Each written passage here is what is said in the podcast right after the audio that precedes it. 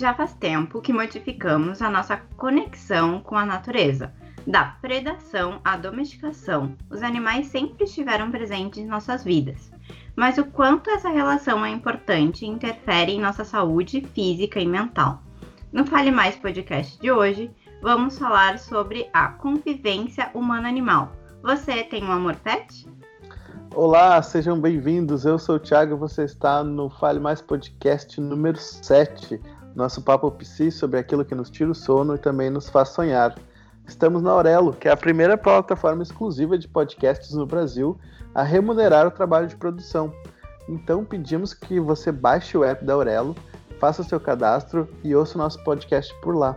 A cada episódio que você ouve na Aurelo, o nosso podcast ganha uma graninha que é muito valioso, importante para seguirmos fazendo o nosso encontro psi por aqui.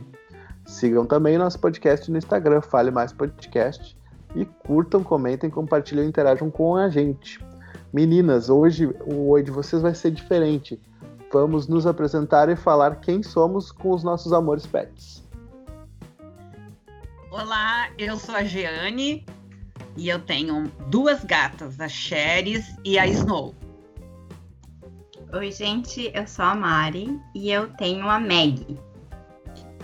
E aí, pessoal, eu sou a Natácia e eu não tenho animais. Música triste ao fundo, por favor. Obrigado. Tenho, vou dizer o nome das gatas da, da minha família, que eu cresci, tá? A Puca, a Marie e agora o Joey, que é um safado gordinho. Ah, são os melhores. Eu sou o humano tutor da Nazaré, que é o amor da minha vida. Deixa é... eu falar uma coisa antes para vocês, quem tá nos escutando uh, compreender. A Meg é uma cachorra, tá? Aí eu só falei Meg e aí pareceu. É que pra mim ela é uma pessoa. Então, aí eu falo Meg e eu acho que vocês têm que entender. Mas ela é uma cachorra. Um vira-lata gordo. E isso a gente vai problematizar bastante por hoje aqui no nosso, no nosso podcast. Aliás, a gente chegou a esse assunto porque numa reunião de pauta de, de alguns programas passados, a coisa estava difícil tinha empacado, porque era um, era um tema que, que nos estava que estava trazendo uma carga para gente. E em algum momento a gente começou a falar sobre os nossos, nossos pets, sobre os nossos amiguinhos é, peludinhos, e, e, e, e tudo mudou. O, o, aspecto, o nosso aspecto, o nosso semblante mudou, nosso astral mudou, e a gente resolveu falar sobre a relação homem-animal e, e, trazer esse, essa discussão para o quanto a psicologia está envolvida, enfim. E, e a gente começou a pesquisar, e um dos textos que a gente pesquisou falava exatamente isso, que, que no, na pesquisa que foi feita sobre a relação é, dos tutores de animais, quando, quando eles foram perguntados sobre os seus pets, a fisionomia mudou, é, eles estamparam sorrisos, a, a, a, a postura corporal mudou, e alguns até choraram uh, ao falar dos seus pets e, e, de algumas coisas com relação aos seus pets. Então esse tema nos parece muito muito valioso.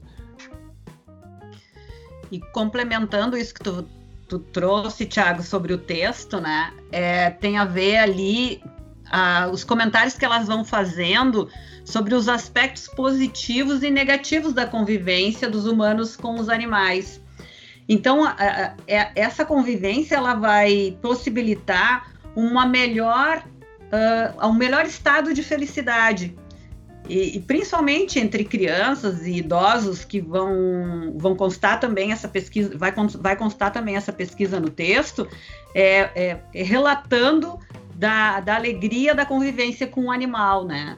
É, diminui os sentimentos de solidão, melhora as condições físicas e psíquicas e que depois nós vamos poder trazer um pouco melhor essa relação dentro da psicologia. Mas também tem aspectos negativos apontados nessa pesquisa, aonde os pesquisados colocaram as dificuldades com a higiene e alimentação, as dificuldades em relação com a doença do animal e até a morte, né? Quando o animal morre e quais esses sentimentos que aparecem na relação com isso. E também complementando, de certa forma, né, a gente usou esse texto como base, digamos assim, para um seminário mesmo, que a gente todos leram e discutiram. E a gente ficou pensando um pouco, o texto traz pontos positivos e negativos da relação com o animal. É, mas a gente ficou se questionando bastante sobre a questão dos pontos negativos, né?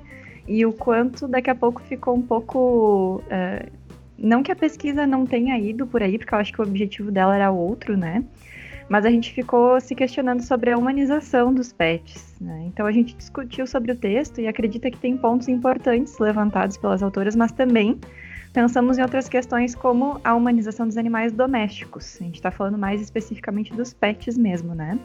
Então, roupas, festas de aniversário, idas ao shopping. Então, assim, a gente não quer julgar de forma alguma, longe da gente fazer algo do gênero, né? Para quem gosta de fazer isso. Mas a nossa proposta também aqui é refletir e nos questionar sobre, as, sobre essas questões também, né? Então, qual que é a necessidade de o animal ocupar esses espaços e esses papéis, né? É benéfico para ele?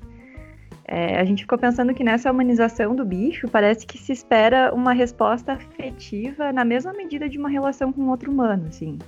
E parece que tem um peso, né, nesse papel de ser um animal de estimação. E outra coisa que eu fiquei pensando é só alguns animais são considerados pets, né? Os outros a gente come e nem pensa. Tipo assim, a gente come vaca, porco, é, e a gente não pensa neles dessa forma. Não é uma hipocrisia isso? Vocês não acham que isso é meio hipócrita da nossa parte? A gente tem essa construção distante é, que a gente falou ali no início, né? Uma relação que, que vem da predação e, e daí ela vem se modificando e com relação aos, a alguns tipos de animais que a gente considera ainda comida e que a gente ainda é predador, é, a gente está muito distante. A carne ela vem do supermercado. A gente esquece que a carne já foi um, um animalzinho que tá, tá lá vivo no pasto e tal. E a gente meio que ignora o processo produtivo, né? E eu tô falando aqui de bunda mole que eu sou, porque eu sou super carnívoro e tal, e eu tô, tô fazendo aqui minha, minha reflexão meio culposa, assim, né? Mas é, eu acho que a gente tem, tem um caminho aí de discussão interessante. Mas voltando à questão dos animais e a terapia. É, Mário, fala um pouquinho pra gente como é que funciona a TAA e a AAA. Então vamos começar lá do começo. No Brasil, a gente tem atualmente três abordagens que elas utilizam animais, tá? Que é a TAA, terapia assistida por animais, a AAA, que é tera... atividade assistida por animais, e a gente também tem a ecoterapia. Daí vocês me perguntam, Mariana, eu como psicólogo ou futuro psicólogo, eu posso trabalhar nessas três com esses três tratamentos se eu quiser? Pode. E como é que elas funcionam? Tá. A TAA, ela é um campo de trabalho para profissionais da área da saúde. E o objetivo dela é, é que junto com os animais uh, possa se fazer um tratamento que tenha resultados melhores, trabalhando com mais condições uh, físicas, sociais, emocional, cognitivas nas pessoas. E aí, uh, tu pode trabalhar com adulto, com criança, adolescente. A AAA, diferente da TAA, elas são só visitas dos animais. E aí pode ser visitas dos animais em hospitais, pode ser em clínicas. Uh, e o objetivo dela é o entretenimento e a recriação das pessoas que estão internadas ou das pessoas que fazem um acompanhamento numa clínica. A ecoterapia, ela é diferente dessas, tá? Ela utiliza o cavalo somente. Uh, e o objetivo dela é o desenvolvimento de habilidades de ordem psíquica e motora. A TAA e a AA, normalmente, elas utilizam uh, animais como cachorro, como sendo o principal, gato, coelho, uh, chinchila, peixe, hamster, pássaros. Esses são os animais que elas mais uh, utilizam.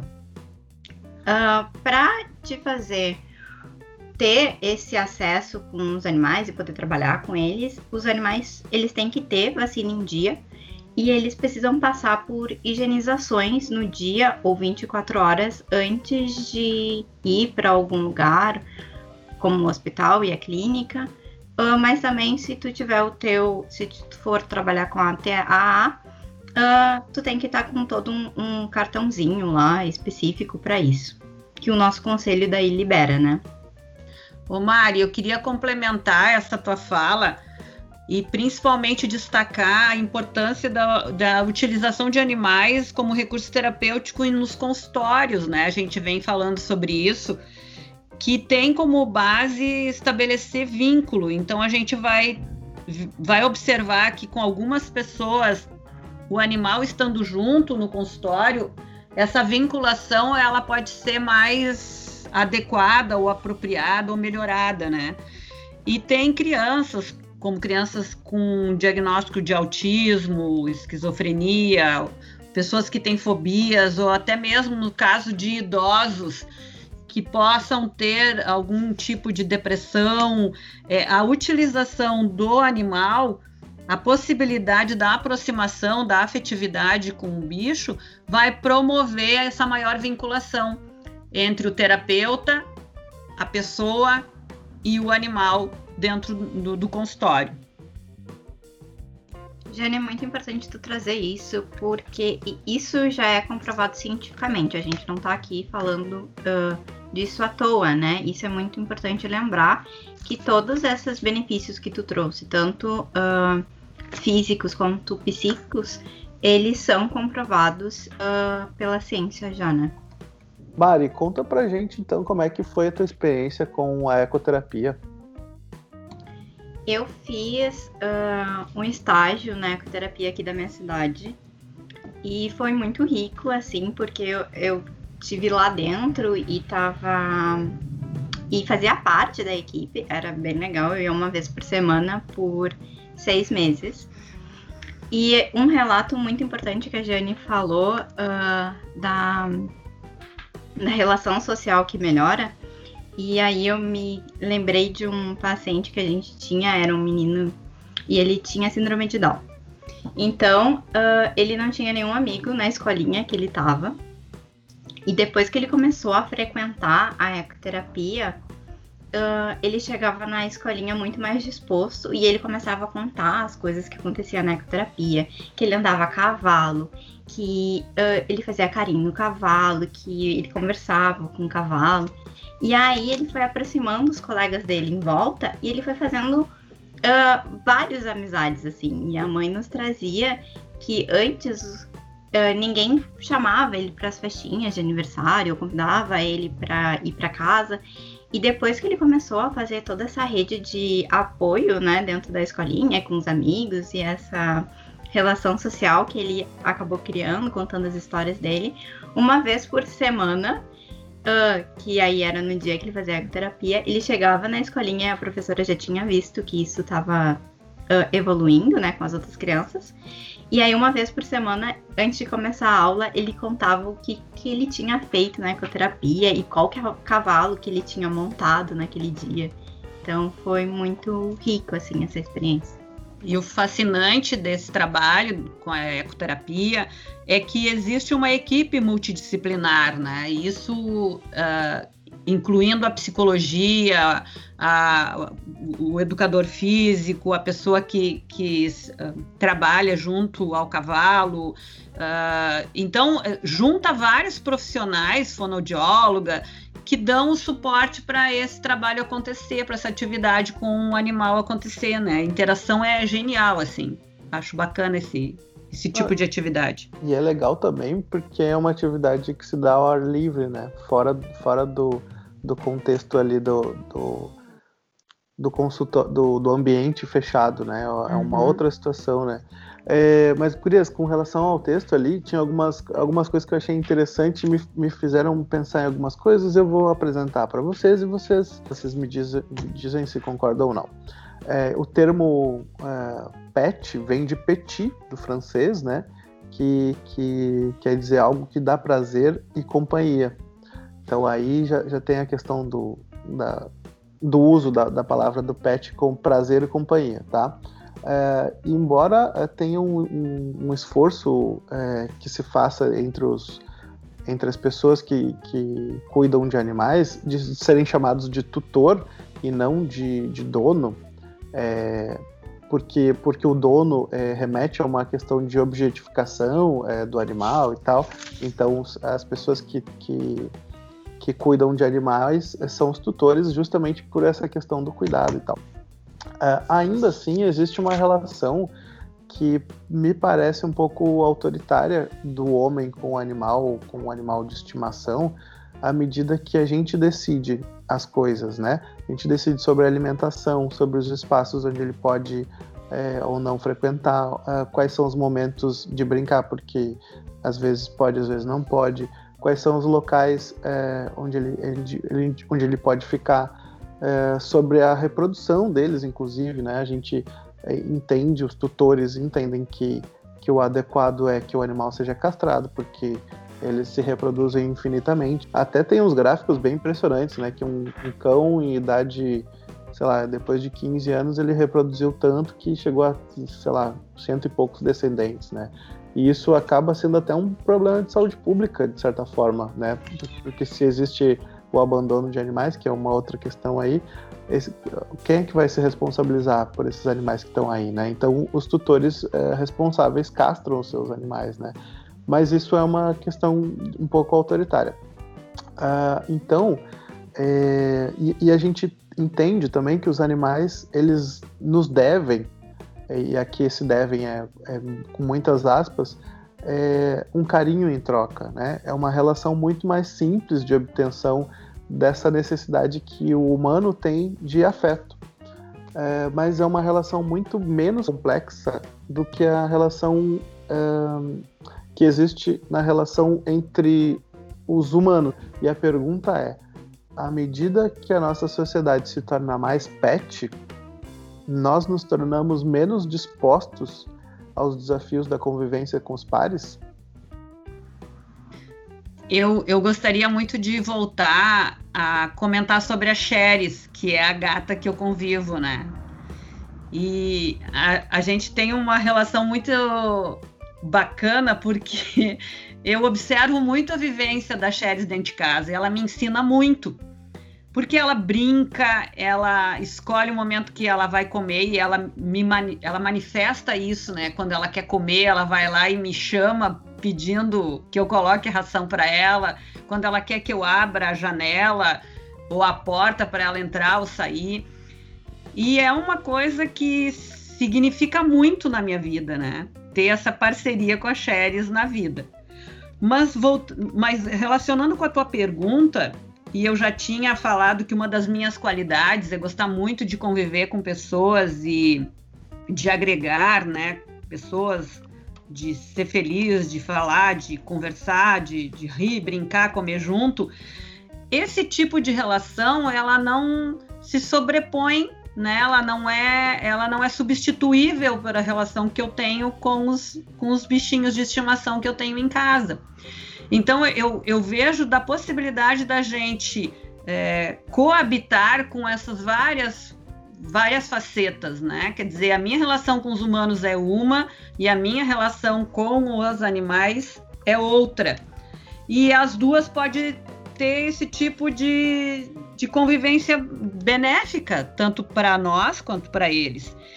E até voltar um pouco nessa questão que, que a Natácia trouxe anteriormente, assim, sobre os animais no shopping, né? Os animais com essa nossa projeção da relação do humano eu vejo uh, muitas vezes como um prejuízo para o bicho, assim, sabe? Eu me sinto mal quando eu vejo alguém carregando um, um bichinho dentro de uma sacola no shopping, dentro de uma.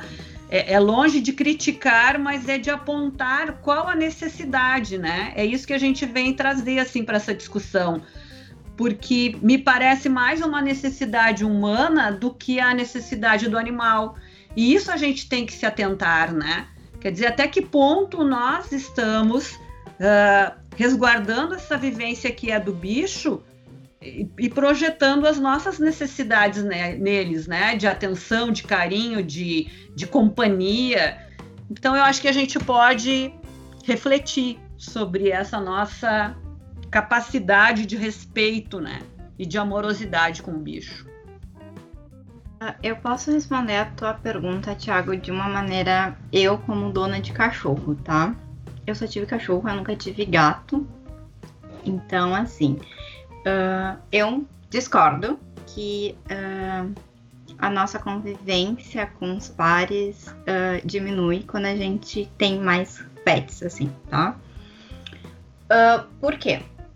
Porque eu, dona de cachorro, quando eu saio com a minha cachorra para passear, uh, sempre vai ter alguém na rua que vai parar e vai conversar e vai me contar a história. E até mesmo a minha relação familiar aqui dentro de casa. Eu vivi desde os meus cinco anos com cachorro.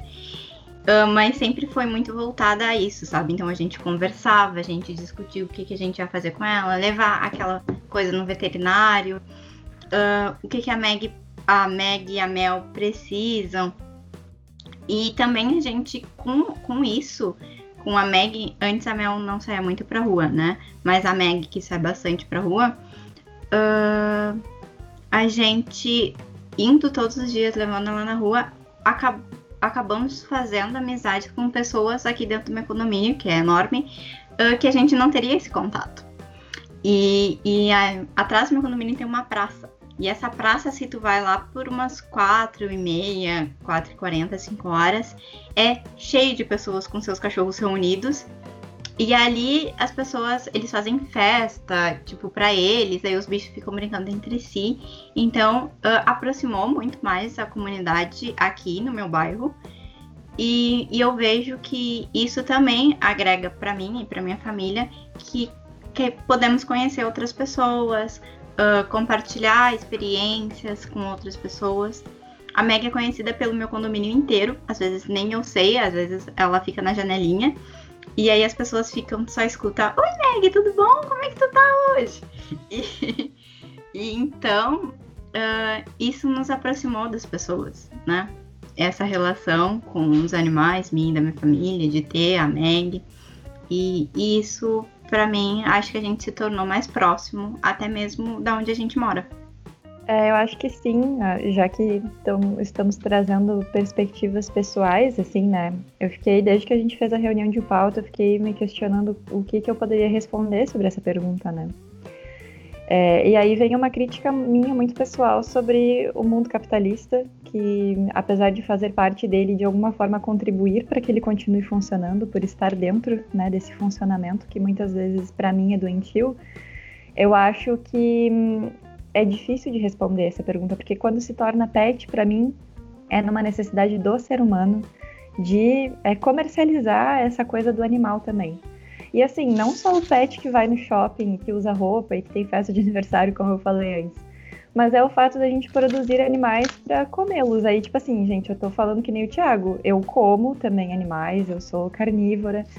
E, assim, mas é uma questão que eu penso, pelo menos. Eu acho que aí já tá um caminho interessante. Então, eu acho que a gente não se torna menos disposto aos desafios da convivência com os nossos pares, mas que isso modifica a forma como a gente se comporta em termos sociais e de como a gente comercializa tanto a indústria pet de coisas para animais, né, domésticos, mas para a produção em massa industrial, para que a gente tenha um pedaço de carne no mercado para comprar, eu acho que isso influencia a forma como a gente é, convive uns com os outros e também com os animais. Eu acho que é uma coisa muito difícil de responder. Não sei se é eu que estou complicando a pergunta, mas assim, me faz pensar sobre essas questões, sabe? É por isso que eu gosto desse negócio, porque a gente a gente abre mais caminhos, a gente sai com mais perguntas do que respostas. Então eu acho muito, eu acho muito válido esse nosso momento. É, massa, massa. E eu queria perguntar assim, a gente está falando né, dessa questão dos animais e e o quanto eles são importantes né, para pra, as nossas vidas. E aí, quando o animal morre?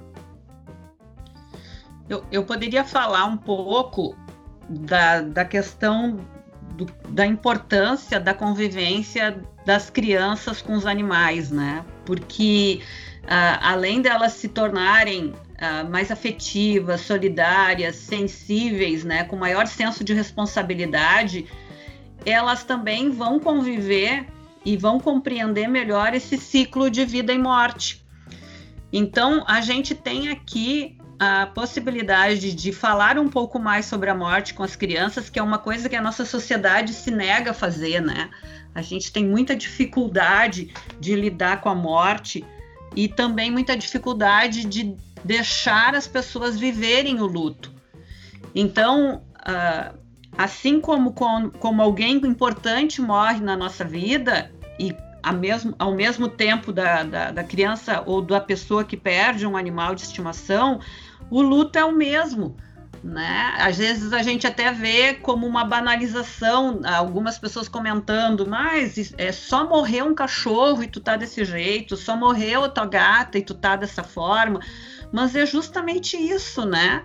É o sentimento envolvido naquela relação é que está causando aquela tristeza e aquele luto. Então, acho que a gente, assim como tu disseste, Thiago, é, é, tem que falar mais, tem que levantar mais essas questões para que as pessoas possam pensar e valorizar a emoção que está sendo mostrada com a perda daquele ente querido, né? Que é o animal ou tanto ou como uma pessoa. Eu lembrei de uma situação e daí a gente volta a, a refletir sobre, sobre como anda o nosso processo empático, né? É, há uns anos atrás eu tinha uma colega de trabalho que, que viveu durante muitos anos sozinha com o seu gato de estimação. Não sozinha, né? Enfim, com o gato. Então, assim, pensa numa pessoa que viveu 15 anos na companhia daquele gato. Quando o gato morreu, ela me ligou e disse assim: Cara, eu tô muito mal. É, o meu gato morreu. E daí eu disse: Não, beleza, tipo, fica aí e tal, fica, fica bem, o melhor que tu puder e tal. E as pessoas no trabalho dizendo assim: eu não acredito que Fulana não vai vir no trabalho porque o gato morreu. Cara, o gato era a, o, o, ente querido com o qual ela se relacionou por 15 anos. Uhum. 15 anos é muito tempo e, e é um parente, é, é, a pessoa que ela escolheu para conviver. A pessoa é, uhum. é alguém é, que ela es, escolheu, né, para conviver, para ser é, é para guardar um afeto, né? E, e, é bem isso, né, Thiago? É, é isso que a gente estava falando agora, quer dizer, é tu banalizar uma emoção, é tu banalizar os teus sentimentos e, e, segue o mundo e tem que ir trabalhar e passa por cima, né? Não, não tem que entrar em contato com isso. E eu não sei, eu acho que eu já falei aqui, mas é, a, a partir do DSM-5 que agora temos DSM-5, né, onde é os transtornos, os registros dos transtornos, das questões de personalidade. E no 6 já está se prevendo colocar o luto como uma doença mental, assim, né? Prevendo que isso é um, que o luto, aquilo que tu sente pela perda de alguém, ele não pode ser demorado, ele não pode ser complicado, porque até se usa esse termo também. Então, essas relações e essas questões a gente tem que buscar para refletir assim um pouco mais. É mais, mais uma vez o sistema que nos atropela, né? Se, a gente não pode ter um tempo para sentir é, a perda de alguém, que seja humano ou animal, a gente está perdido como, como humanidade, né? A gente está num caminho bem estranho. É. É, gurias, e com relação à, à pandemia, né? Esse, o isolamento nos trouxe essa condição, né, de, de ficar mais sozinho, né? E, e, isso gerou um aumento absurdo no número de, de adoções de animais, o que é bastante positivo. No entanto, se prevê que esses animais é, vão ser, ser abandonados logo quando, quando essa situação atípica passar e se diz muito, né, que, que o verão tá aí, né? Que no verão a galera vai pra praia e deixa no caminho pra praia os, os pets que, que adotou ao longo da, do ano ou da vida e vai deixando é, a cada temporada novos e novos animais são abandonados aí no, no meio das estradas. O é, que vocês têm a nos dizer sobre isso? Eu acho que a gente fala nesse sentido é, do abandono animal, de novo, de uma coisificação do bicho, né? E a gente usar ele enquanto a gente precisa, tipo assim, ah, tô carente, preciso de companhia, vou adotar um animal, seja cachorro, gato, hamster, papagaio, sei lá o que tu quiser. Aí tu usa ele enquanto tu estiver sozinho, passou, tu deixa para trás e vida que segue, que a gente estava falando antes, né? Então, para mim, isso é importante da gente falar, porque quando a gente adota um animal, é, não é que ele é uma pessoa, mas a gente está é, tendo uma responsabilidade de cuidar, porque ele não vai ter noção de fazer isso sozinho. Ele não tem como por exemplo, subir numa escada e para pegar um pote de comida ou pegar o pacote de comida para se servir, ele não vai conseguir abrir uma torneira para tomar água, ele não vai conseguir limpar suas necessidades da caixinha ou do jornal, seja onde ele fizer, ele precisa da gente para isso. Então, quando a gente adota, a gente está adotando um animal, tudo que vem de bom com ele, todos os cuidados que dão trabalho que a gente precisa fazer. Então, assim, se vocês forem adotar um animal, é muito legal, ele com certeza vai te dar um suporte é, afetivo, emocional muito tri, mas assim, seja responsável com ele, porque ele tem a ti pela vida toda dele, né? Tu vai ter outros animais possivelmente na tua vida, mas a, vida dele toda vai ser contigo. Então, olha que importante, né? Essa relação, assim. Então, vamos cuidar dos animais, não abandonar. Se não puder ficar, não adota, né? Segura as pontas aí e dá outro jeito, não sei, né? Mas é uma responsabilidade muito grande. Gurias, eu queria só comentar rapidão que, enfim, eu tô, tô com a Nazaré desde 2000 e, sei lá, 16, 17 talvez. E daí teve esse episódio que eu, que eu fui para fui passar um semestre fora. É, a minha família sabe usar o WhatsApp, então eu tava meio que em contato com eles, mas a Nazaré não sabe usar o WhatsApp. Eu morri de saudade deste bicho. Morri de saudade. Eu imagino. E, e, o que me confortava era saber que ela estava tri de boas, porque uma das minhas maiores preocupações não era me adaptar no intercâmbio, não era onde eu ia morar, era onde que eu vou deixar minha gata para ela ficar bem, né? E, e, eu, e eu, o que me confortava muito é que eu tinha boletins diários de como é que ela estava e eu estava vendo pelo vídeo ali que ela estava muito de boas. Então isso me deixava muito em paz, muito tranquilo, assim. É, mas tá, beleza. Eu não vou. Se eu, se eu, começar a falar sobre isso, eu vou chorar. Estamos chegando ao fim de mais um episódio do Vale Mais Podcast. E eu queria lembrar vocês que toda segunda a gente tem episódio novo. Uh, e que estamos na Aurelo. Busque lá o aplicativo da, da, da Aurelo, baixe, experimente Aurelo, que é um, um aplicativo, uma plataforma especial só para podcasts e que incentiva a produção dos, dos podcasts. E busque lá o Fale Mais Podcast, curta e ouça o nosso podcast por lá. Nos dá essa força. Estamos também no, no Instagram, Fale Mais Podcast. E hum, estamos adorando a interação com vocês, estamos tentando lá novas formas de interagir. E isso aí. Ai, Tiago, mas ela ficou bem, né? Ela ficou, acho que, melhor do que tu, bem cuidada e ainda te mandando os boletins sobre o estado dela. Ah, esse bicho. É, eu, é, é isso, né? A gente constrói umas narrativas muito loucas, né? De, de humanização dos nossos pets, porque ela tá, tá de boas, comendo, dormindo, fazendo as necessidades dela, e daí tem uns carinhos ainda, né? E a gente achando, meu Deus, o gato vai ficar muito mal. Mas isso é tudo parte da nossa fantasia. Meninas, é, dicas pra gente encerrar esse, esse Fale Mais Podcast animal. De dicas eu tenho, se tu for adotar ou comprar algum bichinho, uh, adote com responsabilidade, porque os bichos ele tem as suas necessidades e tu precisa ter em mente que tu precisa ter tempo livre para adaptar aquele bicho na tua rotina. Tu tem que ter um espaço adequado para aquele uh, bichinho. Tu vai ter, tu vai ter que se organizar melhor porque tu vai ter que levar no veterinário, dar as vacinas, dar os remédios. Vai ter uma responsabilidade com aquele uh, ser, né? Uh, escolha o melhor animal que se adapte à sua casa ou à sua vida. Porque existem cachorros grandes, pequenos, gatos, uh, um peixe, não sei. Então escolha o melhor bicho que se adapte à sua vida e à sua rotina. Converse primeiro com a tua família antes de adotar.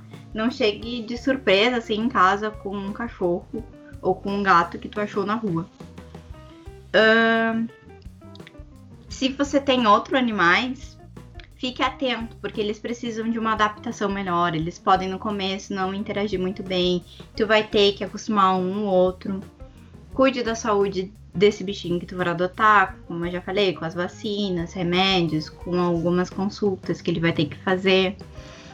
Uh, e após a adoção, não devolva o animal, porque ele sofre muito mais do que qualquer ele sofre muito mais do que até tu mesmo, assim, quando tu devolve um animal para uma ONG ou tu simplesmente abandona, ele vai ficar sem amparo nenhum.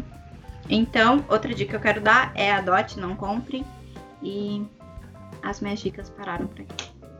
Ah, eu tenho, eu tenho uma dica que é um, podcast. Prestem atenção, não é um podcast, é um podcast do Cansei de Ser Gato, que é o canal mais maravilhoso do Instagram para quem gosta do, dos felinos. É um canal de uma loja, na verdade é uma loja, é, que sabiamente as meninas conseguiram transformar os gatos, ou um gato, delas é, em um personagem, que é o Chico, que ele é o CEO de uma empresa e o objetivo do Chico é a dominação felina. Então, além do, do Instagram ser maravilhoso, porque o gato é, tem uma cara fantástica, ele tem fotos incríveis, elas dão dicas é, de como é que de, de, como é que deve ser o trato com os gatos no podcast. Então procura lá, cansei de ser gato. E eu gostaria da, de dar a dica de um consultório de felinos. Eu tenho dois amigos, que é a Elisa e o Daniel. Eles têm o consultório O Gato, ali na José do Patrocínio. E eles são especialistas em gatos, mas eles têm uma amorosidade e eles tratam os felinos de uma forma admirável. Então fica a dica para quem quer levar o seu animal num, em alguém especialista mesmo e que trata com muito amor é a Elisa e o Daniel. Que massa. Então, gente, chegamos ao fim do nosso podcast especial sobre o amor pet. Beijos. Tchau, gente. Tchau, tchau. Até a próxima. Tchau, gente. Até.